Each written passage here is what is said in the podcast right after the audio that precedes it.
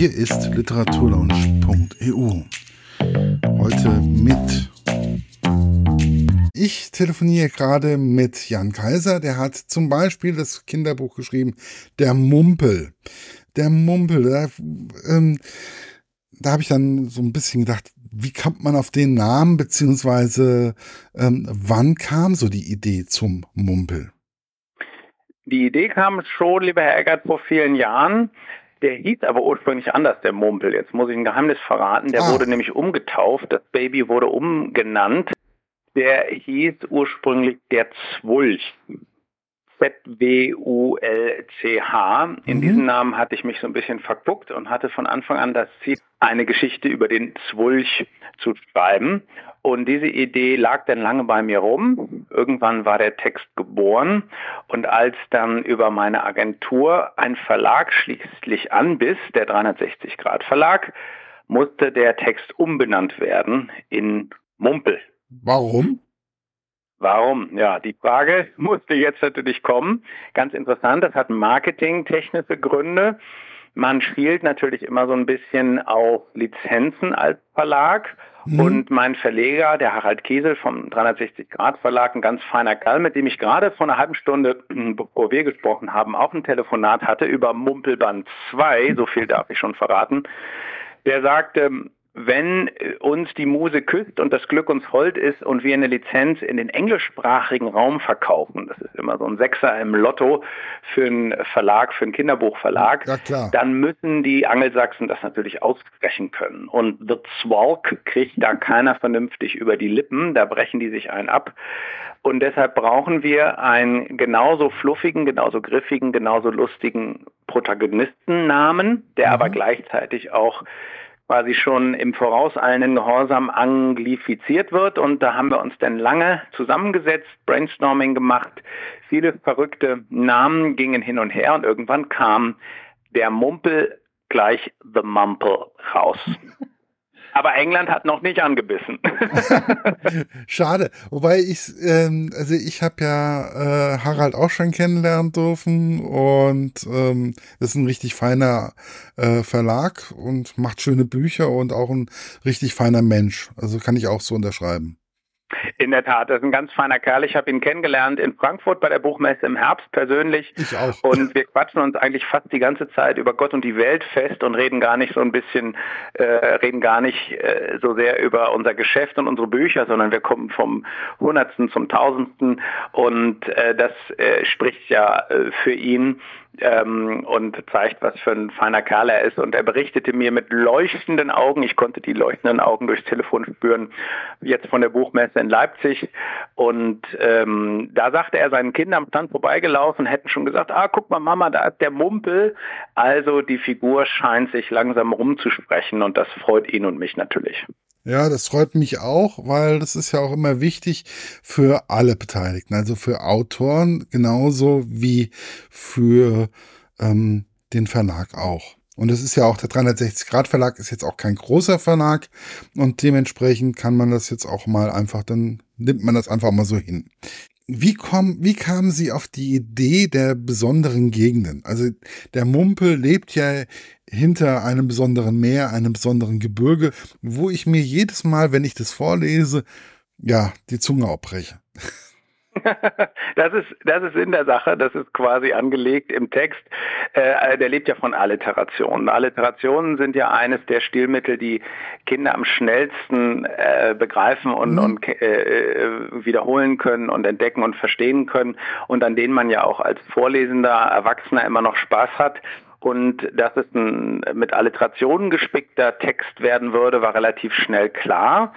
Und wenn man dann ähm, so bescheuert ist wie ich, so viele verrückte Ideen im Kopf hat, so viel Unfug, äh, muss man ja eigentlich nur noch quasi eins und eins zusammenzählen und lustige Alliterationen mit verrückten Gebieten verknüpfen. Äh, neun von zehn Ideen sind Quatsch, schlecht und werden verworfen und eine bleibt dann hängen und daraus wird das Mythologische Meer, äh, das Geburgebirge, der Fridolinische Fluss, der Wormwald, ähm, so sind die dann entstanden. Aber Sie müssen sich vorstellen, zu jedem Alliterationsgebiet, was es ins Buch geschafft hat, gibt es mindestens acht, neun die es nicht geschafft haben. Also ich kann dazu auch nur eins sagen, dass zum Beispiel Kinder, denen ich es vorlese, die können das schneller wieder, wiedergeben wie ich. Also ich breche mir dann wirklich jedes Mal die Zunge und Kinder, oh ja, das geht dann schon so. Ne? Also einmal und zweimal hören und dann klappt das. Ne? Ja, das ist das natürliche Textverständnis für die, die, für die ist das wie eine Melodie, die sie sich merken, wie ein mhm. Lied, wie ein Gedicht. Und das ist ja das, was denen so äh, Spaß dran macht ähm, und Freude bringt. Und äh, das höre ich natürlich sehr gerne. Ich würde es sehr gerne mal hören, wie Sie sich äh, die Zunge verdrehen und die Kinder das fröhlich nachplappern. Kann ich vielleicht mal irgendwann einrichten. Das ist ähm, immer mal wieder, also ich mache ja auch immer diese Kinderbücher zum Beispiel, die ich rezensiere, die gehen ja zum Beispiel auch an die Flüchtlingshilfe oder an ähm, Leute, die halt sozial Benachteiligte sind oder ärmer sind und die sich einfach keine Bücher leisten können. Und dann sammle ich dann halt einfach mal so durch die Rezension immer Kinderbücher ein und mache dann immer mal so ein Paket fertig. Super. Ja, und Daumen hoch, Hut ab. Und dementsprechend, das ist dann halt einfach für mich, weil ich habe ja keine Kinder und dementsprechend, dann machen wir das halt so. Dann finde das einfach besser so.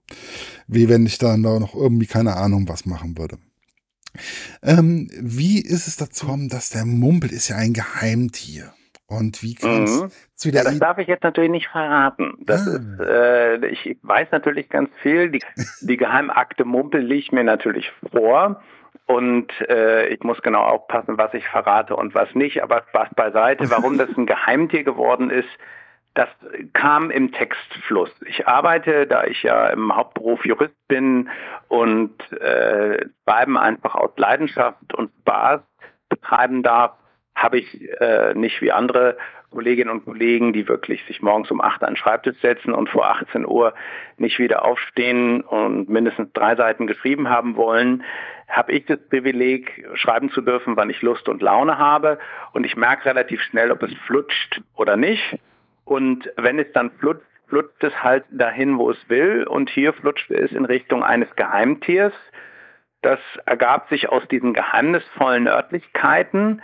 Dann war es für mich selbstverständlich, wenn so ein Viech hinter diesen ähm, absurden äh, Örtlichkeiten lebt, dann muss es eigentlich auch geheim sein. Dann kann dorthin noch keiner vorgedrungen sein und so hat sich das Geheimtier entwickelt. Und ich wusste auch immer, Kinder lieben Geheimnisse und mhm. deswegen war das dann gleich eingeloggt. Es ist ein Geheimtier. Man hat es noch nicht gefunden. Und ich als Erzähler oder der Mumpel, der für mich das Buch erzählt, verbrüdert und ähm, verkumpelt sich gleich mit dem zuhörenden Kind. Und das Buch fängt ja auch an mit weiß ein Geheimnis.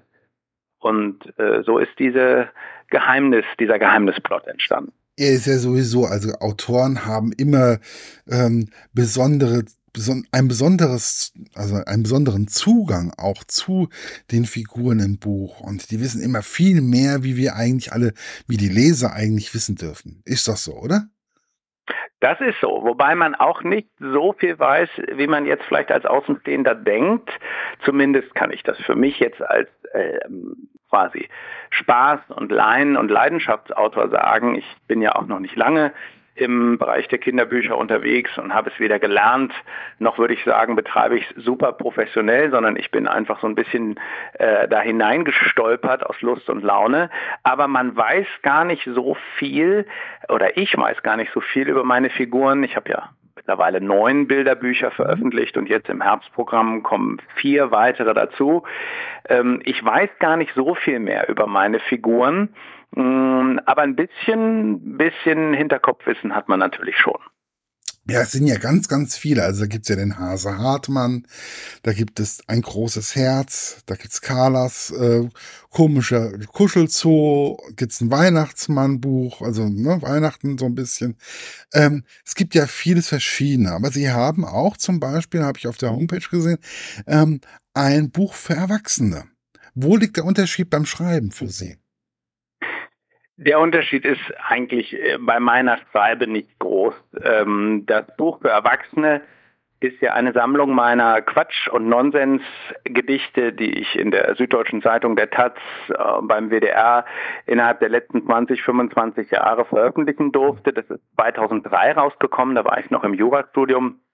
Und da einige dieser Gedichte ein bisschen feucht, fröhlich, frivol sind und unterhalb der Gürtellinie spielen, musste es halt für Erwachsene gelabelt werden. Das war völlig klar. Die Illustration auf dem Buch, das Cover sieht eigentlich nach einem Kinderbuch aus. Da sitzt so ein kleiner Bär und träumt sich weg vor so einem orange-roten Hintergrund und ein Goldfisch fliegt vorbei. Ja. Sieht aus wie ein Kinderbuch, ist leider vergriffen. Ähm, ich habe noch ein paar hier rumliegen, aber ich sag mal, zwei Drittel der Gedichte sind für Kinder ungeeignet. Und äh, das ist einfach der thematische Grund, dass diese Gedichte einfach zum Teil ein bisschen, bisschen äh, frivol und schmuddelig sind ähm, und daher nicht kindergeeignet. Aber das andere Drittel ist kindergeeignet und in meinem neuesten, äh, gerade im Februar bei Peter Hammer erschienenen Kinderbuch für Marellchen habe ich auch ähm, zehn äh, der schönsten Kindergedichte aus diesem Band einer Zweitverwertung zugeführt und eine ähm, Kinder, eine neue Kindergeschichte um diese Gedichte drumherum geschrieben, die jetzt dort als Buch für Marellchen erschienen ist. Also eigentlich ist immer nur das Thema meiner Gedichte der Unterschied zwischen groß und klein. Mittlerweile schreibe ich aber nur noch für kleine Leute, das macht mir einfach am meisten Spaß und ich würde mir auch Geschichten für Erwachsene, also die Mittel- und Langstrecke, ein Roman gar, überhaupt nicht zutrauen. Dafür habe ich weder die Technik noch die Zeit noch das Durchhaltevermögen. Sie bezeichnen sich ja auch selber als ein halbernster Autor, ne? ne? Das steht zumindest genau. so auf der Homepage. Und man, das, glaube ich, muss man dann auch einfach mal so akzeptieren und muss dann einfach mal sagen, ja, dann ist es halt, das ist nicht unbedingt, sie machen das mit viel Leidenschaft. Also die, die Text, der Text ist auf jeden Fall vom Mumpel, den kenne ich ja, äh, total schön und total kindgerecht und das macht auch richtig viel Spaß, aber sie möchten nicht ganz sich nur auf das Schreiben versch verschieben. So sehe ich das jetzt gerade. Nein, das möchte ich nicht, denn ähm, es, es, soll genau das bleiben für mich, was es jetzt ist. Eine, eine Leidenschaft, der ich frönen darf, und äh, eine Situation, in der es sogar Menschen gibt, die meine Texte wertschätzen, die sie drucken, die sie illustrieren und bebildern, die sie am Ende kaufen, die sie lesen, vorlesen und wie Sie, lieber Herr Eckert, sich tolle Gedanken drüber machen und es weitergeben. Ähm, und das macht mich so glücklich, das ist mein schönstes Hobby.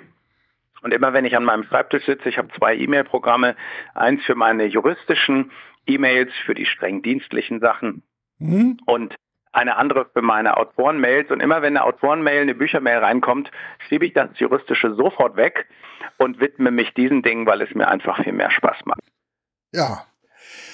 Ähm, wie kam es eigentlich? Der Mumpel hat ja viele richtig gute Eigenschaften. Er ist, äh, er kann zum Beispiel sehr stark pusten. Ähm, wann war das, wann kam so die Idee, dass er auch wirklich so viele Sachen machen kann, der Mumpel?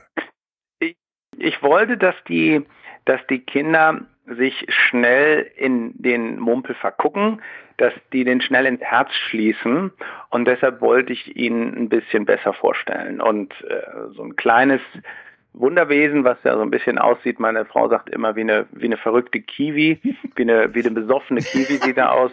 Ähm, das, das reicht ja alleine nicht.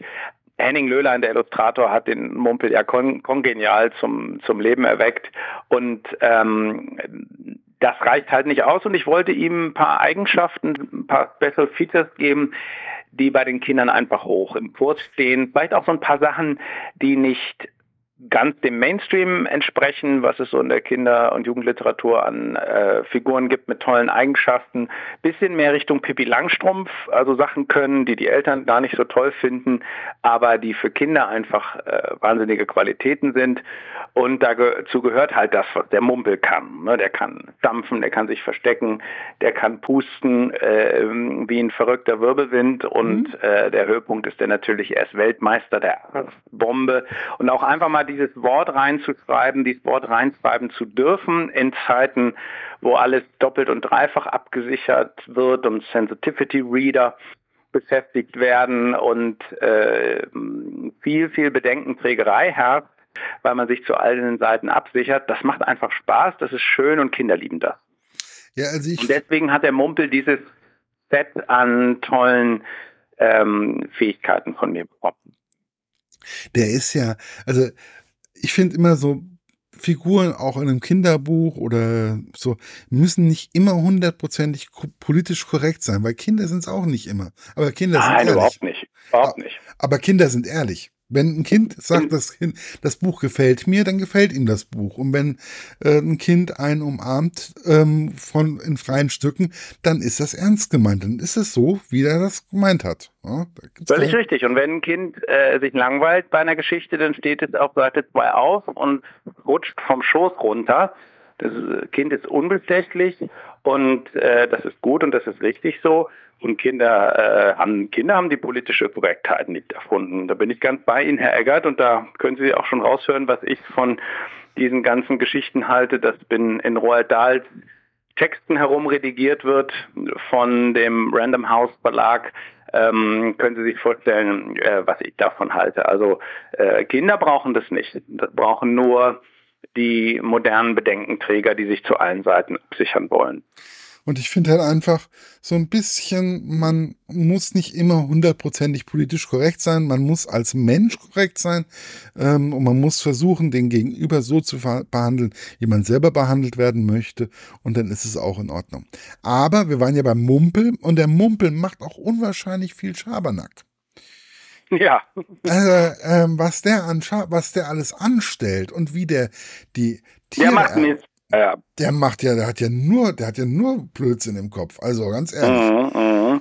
Warten Sie ab, was bei Band 2 kommt, an dem wir jetzt arbeiten. Da wird es noch schlimmer. Nein. Aber das gerade das macht ihn ja so, so spannend für die Kinder. Aber er hat trotzdem, also er, der Mumpel, muss man ja sagen, er ist ja auch ein sehr einsames Tier, weil er ist ja ein Geheimwesen. Und man kann ihn ja nicht unbedingt so sehen. Und ich glaube, darunter leidet er auch so ein bisschen. Ne? Ja, das ist sein, sein Schicksal, völlig richtig. Der Mumpel ist ja, das darf ich glaube ich verraten, ohne zu spoilern, äh, unsichtbar. Und äh, was natürlich eine Herausforderung auch für den Illustrator war, er durfte ihn nur auf dem Cover einmal in voller Pracht und in allen Farben gestalten und zeigen. Und im Buch selbst, in Band 1, sind dann nur die Umrisse schemenhaft zu sehen, was ein bisschen schade ist. Das ist das Schicksal des Mumpels. Er ist unsichtbar für andere, hat daher keine Freunde und die Suche nach Freunden, die Sehnsucht nach einem Mumpelkumpel treibt ihn ja heraus aus seiner, seiner Sofaecke, aus seiner ähm, aus seiner Bequemlichkeit, aus seiner Mumpelhöhle.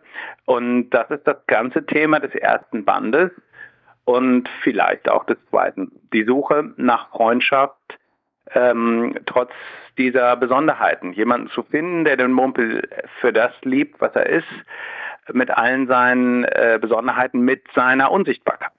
Aber das ist ja auch genau das, was wir uns alle auch wünschen. Wir alle wünschen uns ja eigentlich von dem Gegenüber geliebt und gewertschätzt zu werden. Ohne dass wir verändert werden für das, was wir sind, ohne dass wir uns verstellen müssen, völlig richtig. Halleluja. Genau. Und deswegen fand ich den Mumpel auch, finde ich den Mumpel auch so richtig schön. Wie oft kommen denn eigentlich Gedanken für neue Kinderbücher bei Ihnen? Wenn ich mir Seite, Ihre Seite so angucke, da muss doch echt, das muss doch ein Quell der Freude sein. Also, so viel Das Schaber. ist es auch. Mein, mein, größter Quell der Freude. Und sobald ich am Joggen bin, unter der Dusche stehe, auf dem Sofa liege, nicht einschlafen kann, äh, legt mein Hirn los, mein krankes Hirn sozusagen oder mein verrücktes Hirn und äh, die Gedanken reisen und ich überlege mir neue Plots, neue Möglichkeiten. Häufig beginnt es mit einem Titel, interessanterweise oder mit einem interessanten Charakter, gar nicht so sehr mit einer Plot-Idee, sondern es steht häufig erstmal der Charakter oder der Titel, der Arbeitstitel, der griffige Titel und dann dauert es manchmal Wochen, Monate oder auch Jahre, bis daraus ein kurzzeigbarer Plot wird. Und ich würde auch sagen, von fünf Ideen, die ich dann entwickle, sind vier unbrauchbar. Und wenn eine dann mal gut ist, dann freue ich mich. Ähm, und wie häufig das geschieht, ich würde mal sagen, während der Corona-Zeit, wo ich sehr produktiv war, waren das durchaus vier bis sechs Manuskripte pro Jahr, die dann von Verlagen angenommen wurden. Und das sind alle die, die jetzt in diesen Zeiten erscheinen. Deshalb haben wir so eine Art Veröffentlichungs- Druck an der Stelle jetzt, so eine Art Flaschenhals, durch den sich jetzt mehrere Titel in den nächsten Jahren durchzwängen, fast zu viele könnte man sagen. Ähm, danach wird es aber etwas weniger werden, weil es jetzt ungefähr ein bis zwei Texte pro Jahr sind, die ich dann tatsächlich auch bei einem Verlag unterbringe und die zu einem Buch werden.